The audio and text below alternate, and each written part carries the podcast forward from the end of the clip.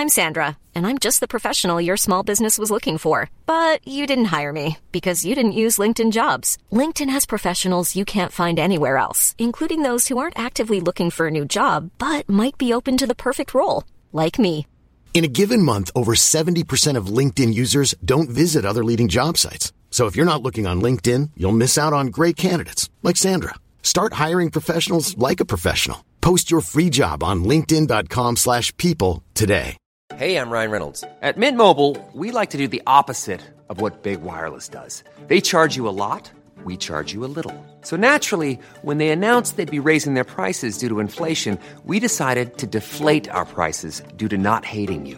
That's right. We're cutting the price of Mint Unlimited from $30 a month to just $15 a month. Give it a try at mintmobile.com slash switch.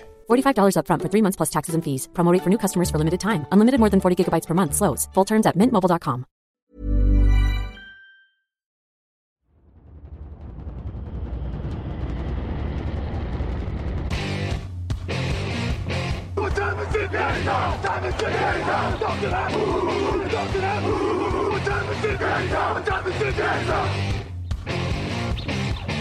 Got gun, Hulk left slot. Dixie left, T left. Mercedes, wide chip, Ricky. Fever left, 75, Katie, Omaha. Quick going.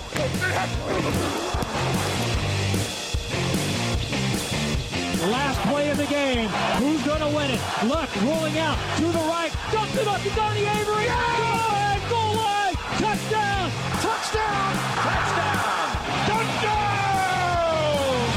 Hello, hello, bonjour et bienvenue à tous dans l'épisode numéro 696 du podcast Touchdown Actu. Alain Mattei, très heureux de vous retrouver. J'espère que vous allez bien à mes côtés pour cet épisode. Raphaël Masmejean, bonjour. Salut Alain, salut à tous. Comment ça va après cette 15e semaine de NFL Déjà, déjà, on, peut dire ça, ouais, que, que ça passe vite. Bah écoute, ça va, ça va. On a vraiment une course au playoff euh, serrée comme euh, Mm. peut-être rarement ces dernières années. C'est vrai qu'il reste trois matchs pour euh, pour chaque équipe. Alors on enregistre le lundi soir, hein, vous avez sûrement compris depuis le temps, donc euh, il y a encore un match là dans la semaine 15, mais euh, il, reste en effet trois matchs et comme tu dis, on a rarement eu si peu de, clarté ouais, ouais. et de certitude. Et c'est vrai qu'on n'a pas finalement l'impression qu'il reste plus que trois matchs, je trouve. Mm. C'est vrai, Ouais. c'est vrai. Et, et ça va aller vite hein, parce que entre les fêtes de Noël, le Nouvel An, euh, les vacances, etc. euh, du coup, je, je crois d'ailleurs que le dernier dimanche de la saison régulière, c'est le dernier dimanche des vacances de Noël, non Si je dis pas de bêtises? Parce que les vacances de Noël se terminent le 7 ou le 8 ou un truc oui, comme ça. Oui, oui, c'est ça. Donc, ça, euh, donc pour les gens qui vont avoir des vacances ou des choses comme ça, ça va, ça va aller assez vite mine de rien cette fin de saison régulière. Bon, en tout cas évidemment, on sera là tout du long, euh, évidemment avec TD Actu, avec des dispositifs un peu adaptés hein, de temps en temps parce que cette année les dates elles sont pas cadeaux quand même. Hein. Euh, dimanche 24, lundi 25, euh, voilà, faut un peu composer. Ceci étant dit d'ailleurs, je le précise et je vais le préciser au début de toutes les émissions cette semaine parce que c'est important. Le fauteuil cette semaine c'est jeudi à 20h sur twitch.tv slash tdactu jeudi à 20h parce que évidemment euh, dimanche euh, le 24 décembre je pense qu'il y a beaucoup de gens qui feront le réveillon a priori et qui seront pas devant Twitch. Et très honnêtement en dehors de ce paramètre là il y avait le paramètre tout simple qui était que on n'avait pas assez de gens pour faire à la fois le fauteuil et M6 donc euh, voilà je serais, M6, je serais à M6 euh, pour commenter le Vikings Lions avec Grégory et euh, je pouvais pas faire le fauteuil en euh, une heure et demie avant. Donc euh, voilà techniquement c'est Ouais, impossible. Voilà c'était impossible. Donc il fallait composer et mettre le fauteuil jeudi à 20h. Euh, venez euh, nombreux, on aura des débats plutôt euh, sympas avec Victor Roulier. On se fait un petit truc débat de Noël. Et, et on débattra d'un peu de tout. Et, et vous pourrez en plus donner vos propositions sur le chat. On Mm. s'adaptera en temps réel. On rassure les gens, peut-être débat de Noël autour de la NFL, hein. c'est pas les Oui, fameux oui, débats de Noël en famille.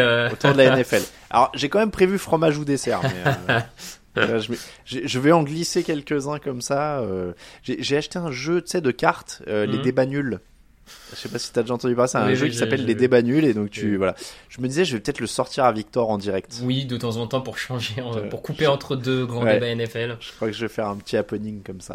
Euh, on va commencer par la NFL, en tout cas avec euh, Bills 31, Cowboys 10. Les Bills qui gagnent un match avec seulement 94 yards à la passe de Josh Allen. Oui, c'est possible parce que James Cook a gagné 179 yards au sol sous la pluie, euh, 266 yards au total au sol pour Buffalo. Euh, quelle démonstration force, Raphaël. Ils nous ont pas habitués à ça en fin du jeu au sol. En fin du jeu au sol, effectivement, euh, faut, faut dire qu'on a un James Cook quand même qui monte en régime, en implication, j'ai envie de dire, depuis 2-3 semaines. Et globalement, depuis que Joe Brady a pris euh, les commandes de l'attaque en tant que coordinateur offensif, c'est vrai qu'on a un jeu au sol peut-être un peu plus euh, impliqué. Il y avait des conditions climatiques aussi pas évidentes hein. hier soir à Buffalo, ce qui a peut-être incité Brady à, faire courir un peu plus son équipe. C'est un choix qui, porte et, qui est bénéfique à mon sens pour, pour Buffalo parce qu'on arrête de, tout mettre entre les mains de Josh Allen. Non pas qu'il n'en est pas capable, hein. la, question est pas tant là parce que Josh Allen a, mm une bonne partie des victoires de cette saison de Buffalo passe euh, par euh, Josh Allen. Donc c'est pas tant ça, mais c'est juste pour permettre à cette attaque d'être plus polyvalente, d'être plus dangereuse, parce que forcément la défense adverse peut pas se concentrer que sur Josh Allen. T'es obligé de surveiller la boîte. Et, euh, et donc c'est vraiment une bonne nouvelle pour Buffalo d'être capable de, de progresser sur la ligne offensive, de progresser sur son jeu au sol juste avant les playoffs. Mmh, oui, clairement, c'est un. Même s'ils n'y sont pas encore. Non, ils n'y sont pas encore. Ils sont à 8 victoires, 6 défaites. C'est vrai qu'on y reviendra. Ils sont vraiment dans la course. Euh, Est-ce que tu as vu des choses qui t'ont fait penser que cette domination au sol, en tout cas, elle peut continuer en dehors de la pluie?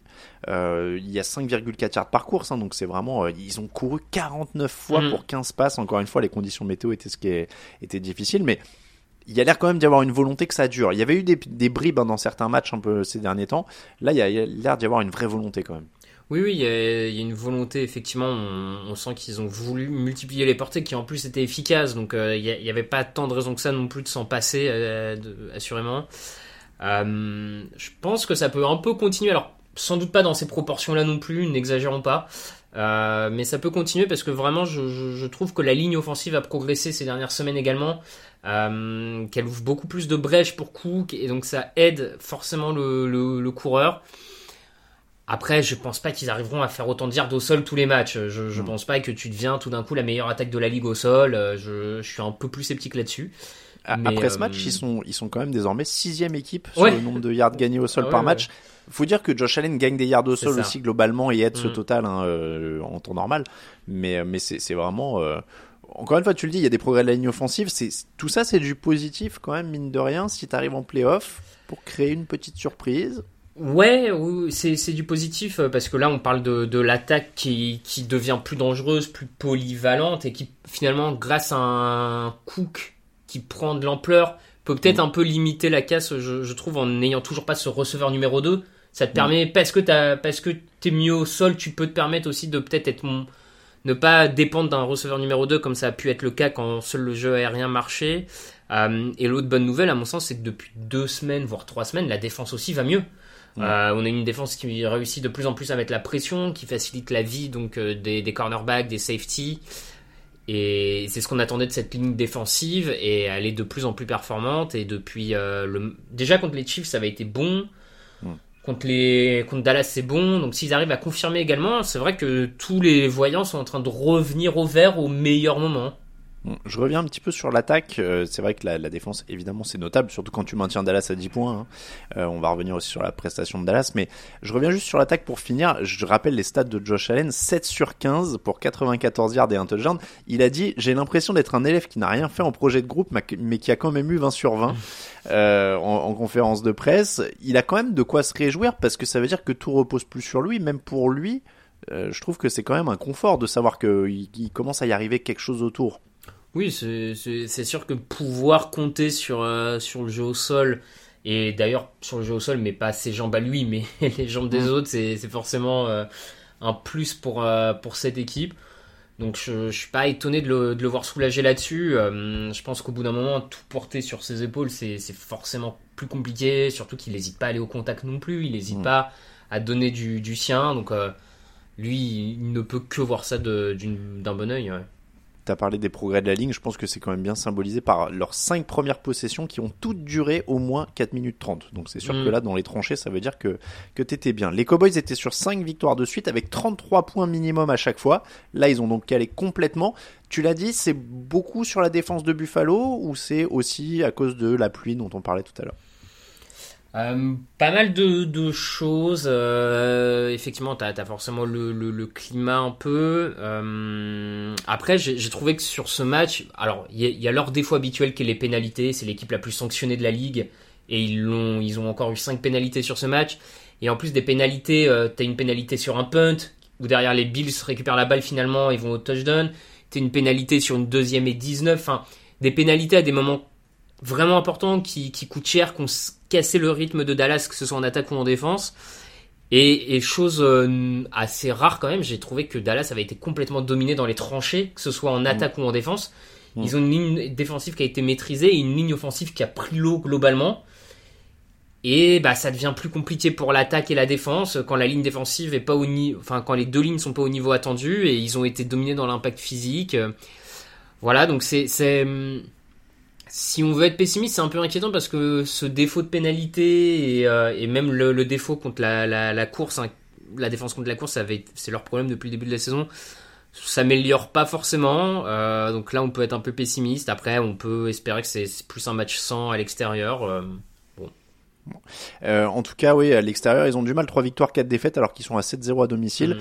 Euh, ça- mais j'ai l'impression qu'on en revient toujours à ce point-là avec les Cowboys. C'est-à-dire que c'est, bah, on verra en playoff. C'est-à-dire Ouais, qu'il faut que Mike le- McCarthy montre en playoff. Il faut que Dak Prescott montre en playoff. Là, il est à 21 sur 34, 134 yards, aucun touchdown, une interception. Après, il leur manque un petit peu dans ce genre de match-là, pour revenir à celui-là, quand même au niveau du jeu au sol, on- c'est là qu'on voit qu'ils sont quand même moins puissants que par le passé. C'est-à-dire que quand il y avait la doublette Ezekiel Elliott, Tony Pollard ou, euh, ou Ezekiel Elliott avec d'autres joueurs, ils auraient peut-être pu pas faire, peut-être pas faire exactement ce que Buffalo a fait, mais en tout cas essayer de rivaliser dans ce domaine-là. c'est vrai qu'ils ont plus ce côté euh, one-two-punch euh, avec deux coureurs capables de se relayer un peu comme ça dans le backfield, un plus en puissance façon Ezekiel Elliott et un plus en vitesse façon Pollard. C'est vrai que là ils l'ont plus. Euh, donc ça, ça, ils arrivent pas à trouver ce coureur numéro 2 hein, justement. Euh, T'as Rico Doodle qui, qui a fait quelques matchs intéressants, mais c'est quand même très loin d'être un numéro 2 euh, Mm. Suffisant à, à ce moment-là de la saison. C'est un problème. même- Après, même Pollard, je trouve que c'est un peu décevant par rapport à ce qu'on en attendait. Mais... Ouais, Pollard, je suis d'accord. C'est peut-être pas le, il est peut-être pas encore devenu le coureur numéro un que Dallas espérait. Mm. Après là, sur ce match aussi, t'as quand même la sortie sur blessure de Zach Martin. T'as euh, une ligne offensive en fait qui a tellement euh, entre les blessures et les déceptions, on va dire ça comme ça sur ce match que je je pense que voilà, ils ont pas un coureur qui est suffisamment fort sans sa ligne offensive pour s'en sortir sans elle. Euh, et il y en a très peu au final, hein, des, des coureurs dans la ligue qui peuvent euh, se passer de leur ligne offensive, on va dire ça comme ça. Donc ils sont dépendants de cette ligne offensive et ce jeu au sol aussi parce que Pollard n'arrive peut-être pas à euh, suffisamment prendre sur ses épaules le jeu. Bon, y a- y a- c'est pas un défaut structurel non plus, c'est-à-dire qu'on connaît, euh, on connaît quoi. Non, ouais, ouais, on connaît. Par contre, pour moi, le défaut structurel, c'est ces pénalités et cette défense contre Mm. la course, qui sont un- deux des points faibles depuis le début de la saison. Et pour le moment, euh, bon, Les, les Bills sont quand même plutôt bien relancés, ils sont plus séduisants je trouve depuis quelques semaines, ils Mm. sont à 8 victoires, 6 défaites, ça va mieux. Ils sont dans la course au playoff, on l'a dit, hein, ce sera pas euh, ce sera pas donné, tout est très serré euh, au moment où on se parle, je peux vous le dire, ils sont 9e. Euh, les, les Bills actuellement, mais ils sont à égalité avec les Texans qui sont 8e, à égalité avec les Colts qui sont 7e, à égalité avec les Bengals qui sont 6e. Ils ont tous le même bilan. Alors, je vais pas vous faire tous les tiebreakers du Mhm. monde là, parce qu'il reste 3 semaines, donc euh, ça va encore changer dans tous les sens. Mais, euh, mais voilà, donc il y a, il y a encore moyen d'aller prendre un- une des deux dernières places. Ils, ont l'air quand même d'être en plus l'équipe la plus solide, la mieux armée en tout cas de ce groupe de, de 4 là, à égalité, je ouais. trouve. Dans, je suis d'accord. Dans ce groupe de 4 ils ont, ils ont l'air d'être l'équipe la mieux armée. Peut-être celle avec la meilleure dynamique sur les deux dernières semaines. En plus, ouais. Celle Le qui a le plus, moins de blessures. le moins de blessures, celle qui a le plus d'expérience. Clairement, c'est un groupe qui a fait des finales AFC, tout ça. Donc euh, voilà, par rapport aux Colts ou aux Texans qui sont des, des jeunes premiers, on va dire ça comme ça, ça, ça pourrait peser euh, à la fin. Ça pourrait peser, surtout que de mémoire, ils ont un calendrier en dehors de Miami. euh, Il y a deux matchs plutôt prenables.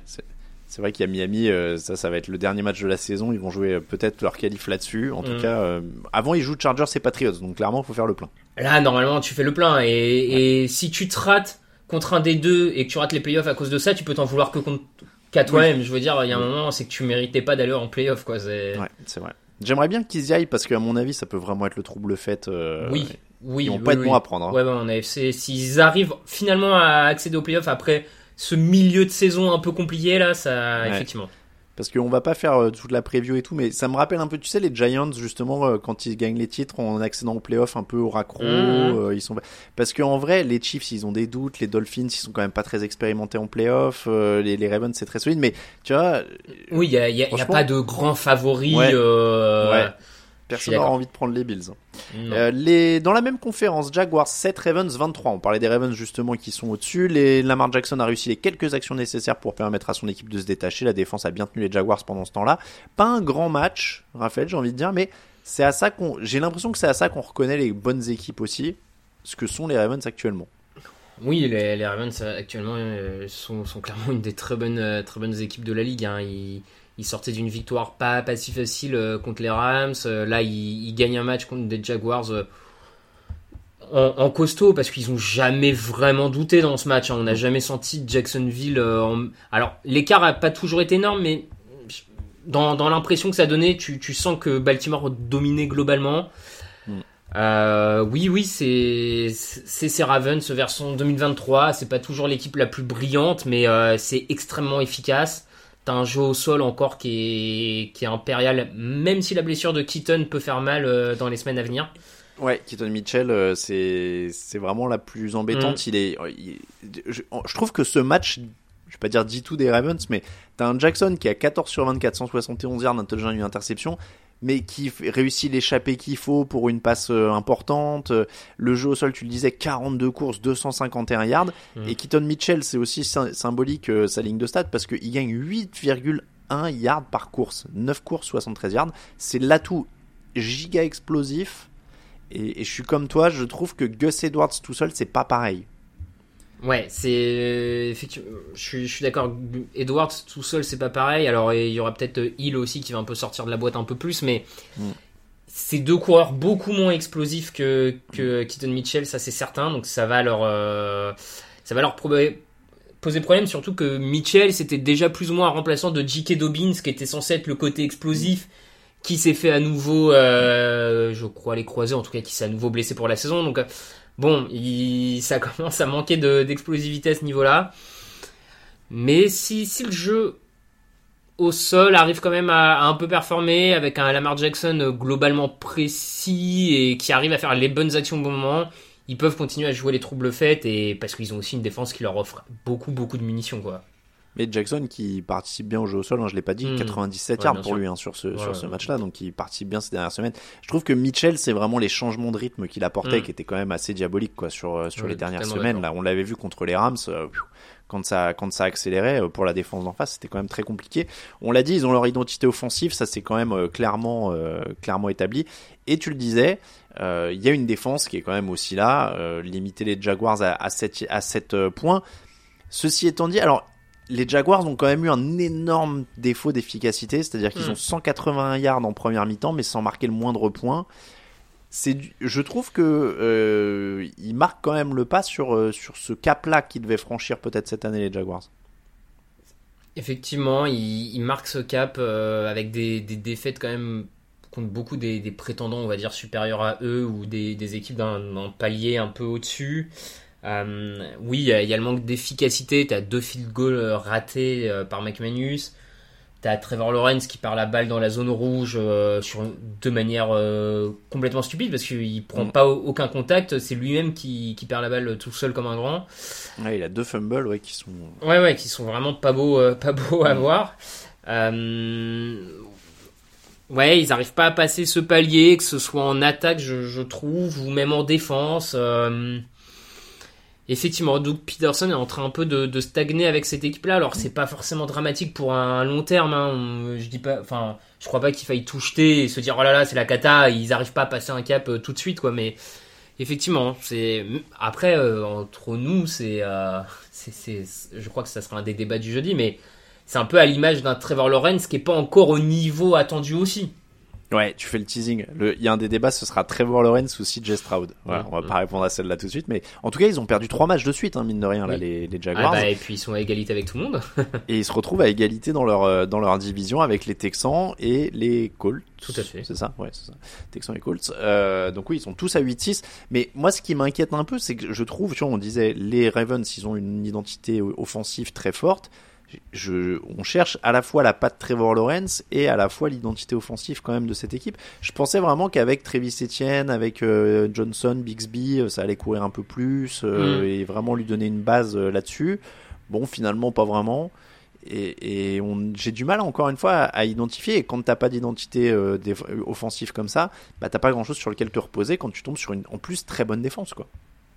C'est ça, c'est vrai que l'utilisation du jeu au sol est, euh, est particulière quand même du, du, côté de du côté des Jaguars. On, des, là encore, t'as très peu de portée pour Travis Etienne. Alors, c'est peut-être pas la défense la plus simple à manœuvrer au sol, mais bon, ça, ça tourne beaucoup autour de 10, 12 portées du côté de Travis Etienne, et puis tout d'un coup, il va avoir 24, 26 portées dans un match. On, ça double, ça triple. euh, C'est. Ouais, t'as une gestion un c'est peu la- étrange, ouais.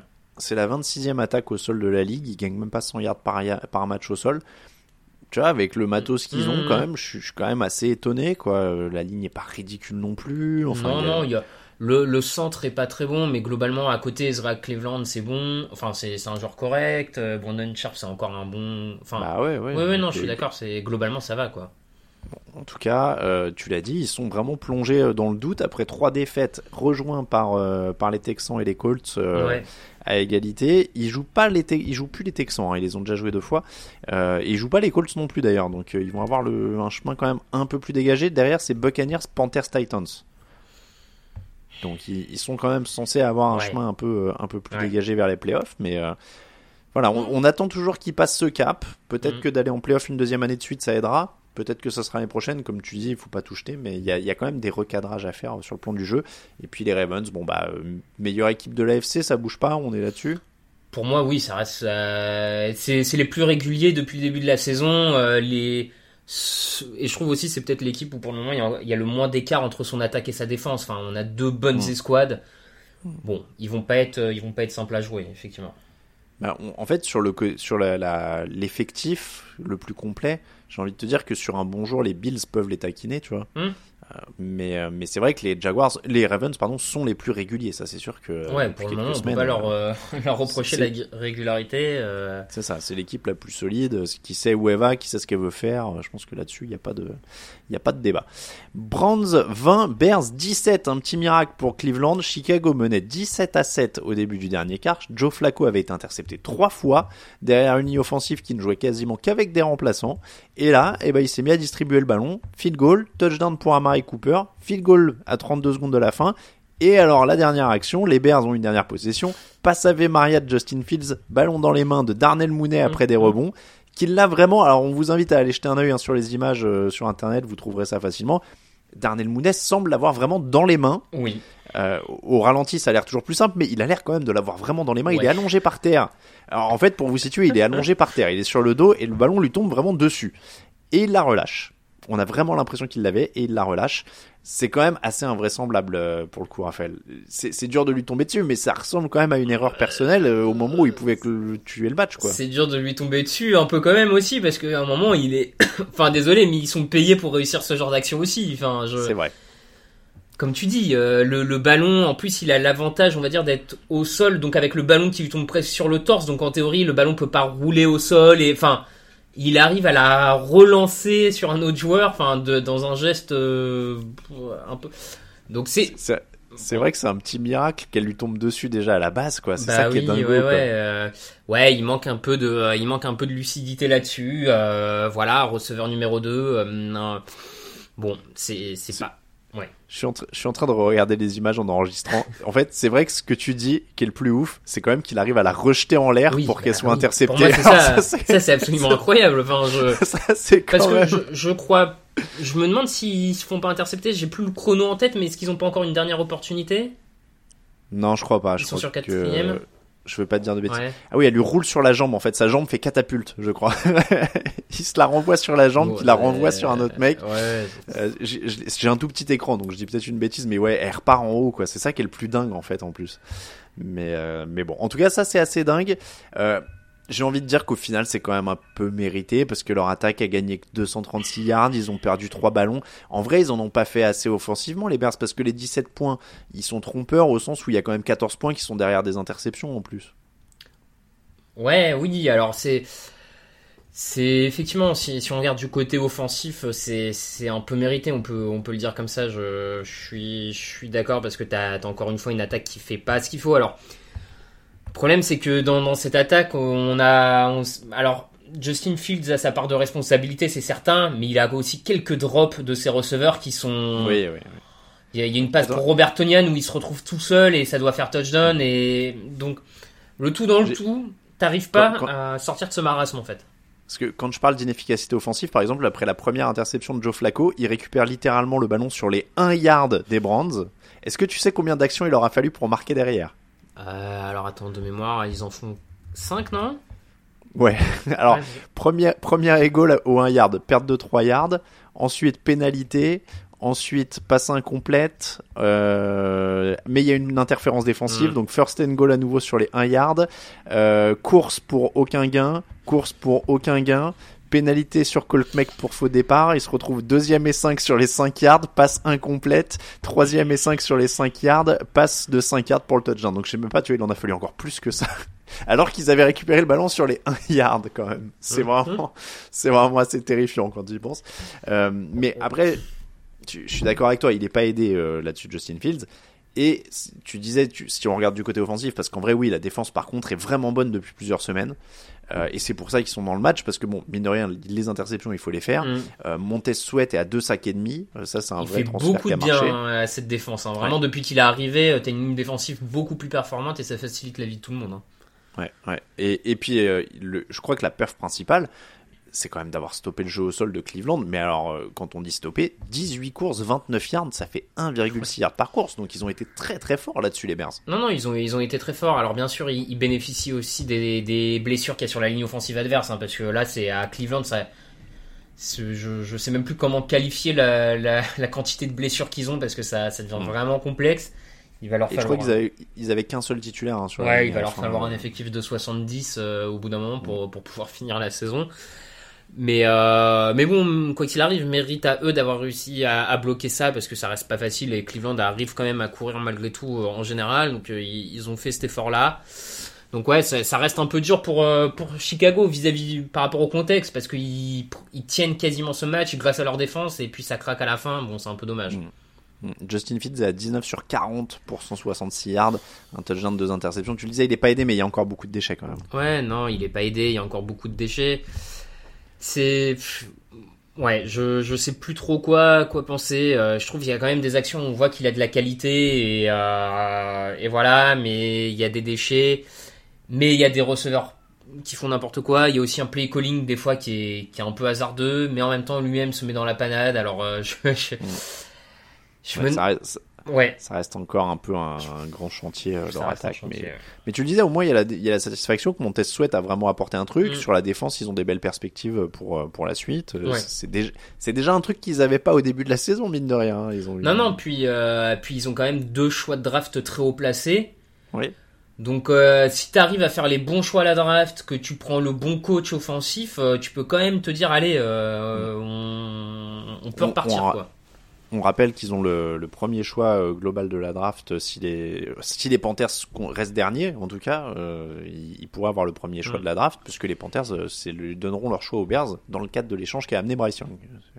Ça ça. va être. euh, et après, en plus, tout, ça reste le- là on va on se projette, hein, mais en plus, bah, derrière, si tu dis si je crois en Justin Fields, tu peux monnayer ce choix pour euh, récupérer un butin et avoir encore plus de, choix au placé. Enfin, voilà, il y Ouais, a ouais. vraiment plein de possibilités là. hein, Mm. donc, euh, donc ça peut être vraiment intéressant. Et puis au dans le pire des cas, euh, le choix des Panthers c'est un bonus. Tu prends un quarterback dans lequel tu crois et tu continues ta reconstruction. Donc euh, enfin encore une fois, ils sont plutôt gagnants de cette histoire d'échange. Ouais, oui. Voir, Pour Bryce tu prends un quarterback euh, tu veux, euh, auquel tu crois pour reconstruire et t'arrives à échanger Justin Fields contre un troisième, un quatrième tour parce qu'il est encore, il est encore jeune, il y a encore un peu d'espoir.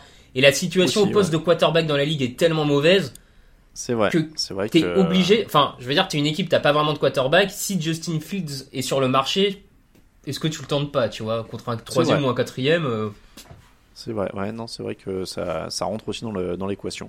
Euh, du côté de Cleveland, euh, alors lui, il n'est pas là pour beaucoup d'années, mais euh, Joe Flacco, 28 sur 44, 374 yards, deux touchdowns pour trois interceptions.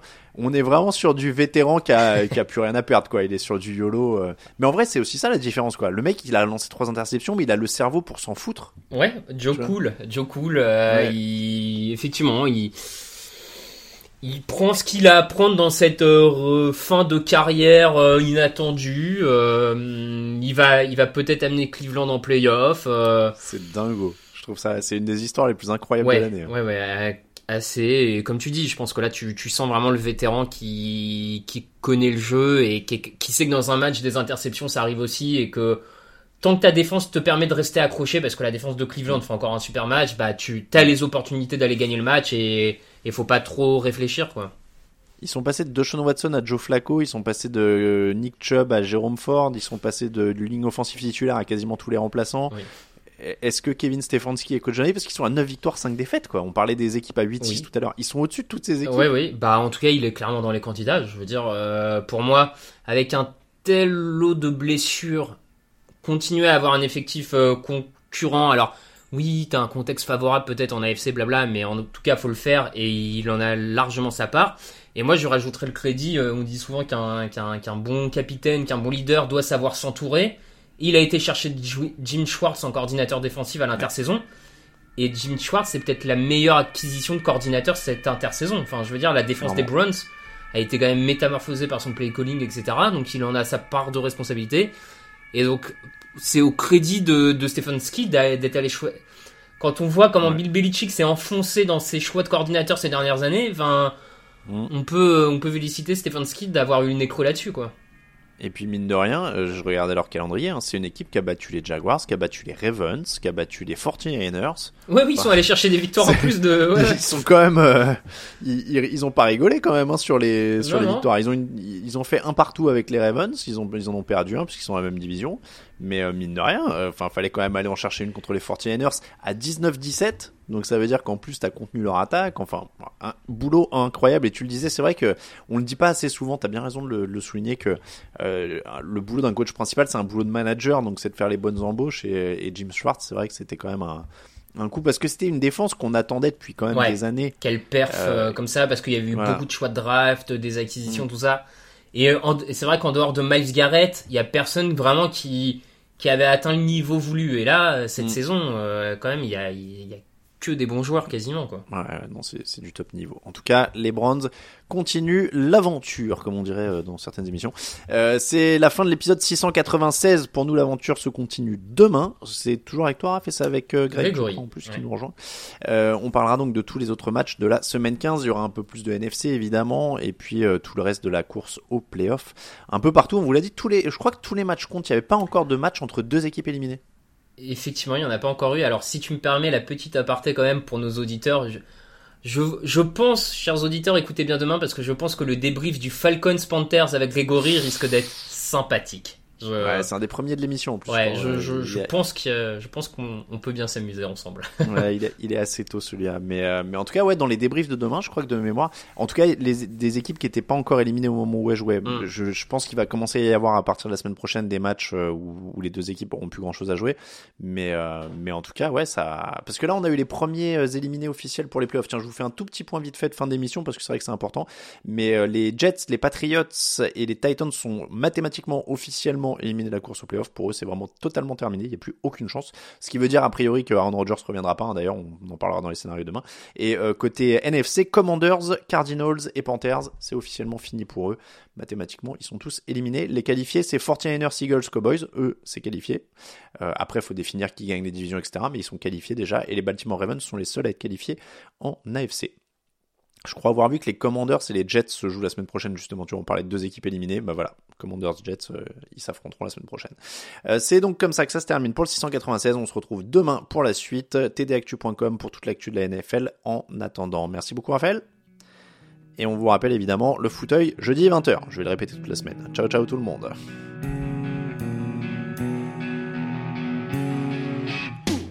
Les fromage et de mots. Sur le foutu est en TDAQ. Le mardi, le jeudi, tel gâteau risotto. Les meilleures recettes en TDAQ. Fumble pour JJ Watt, Bismuth pour Marshall Lynch. Proclash Global Beckham, Tom Brady quarterback. Calé sur le fauteuil, option Madame Irma. À la fin, on compte les points et on finit en requin.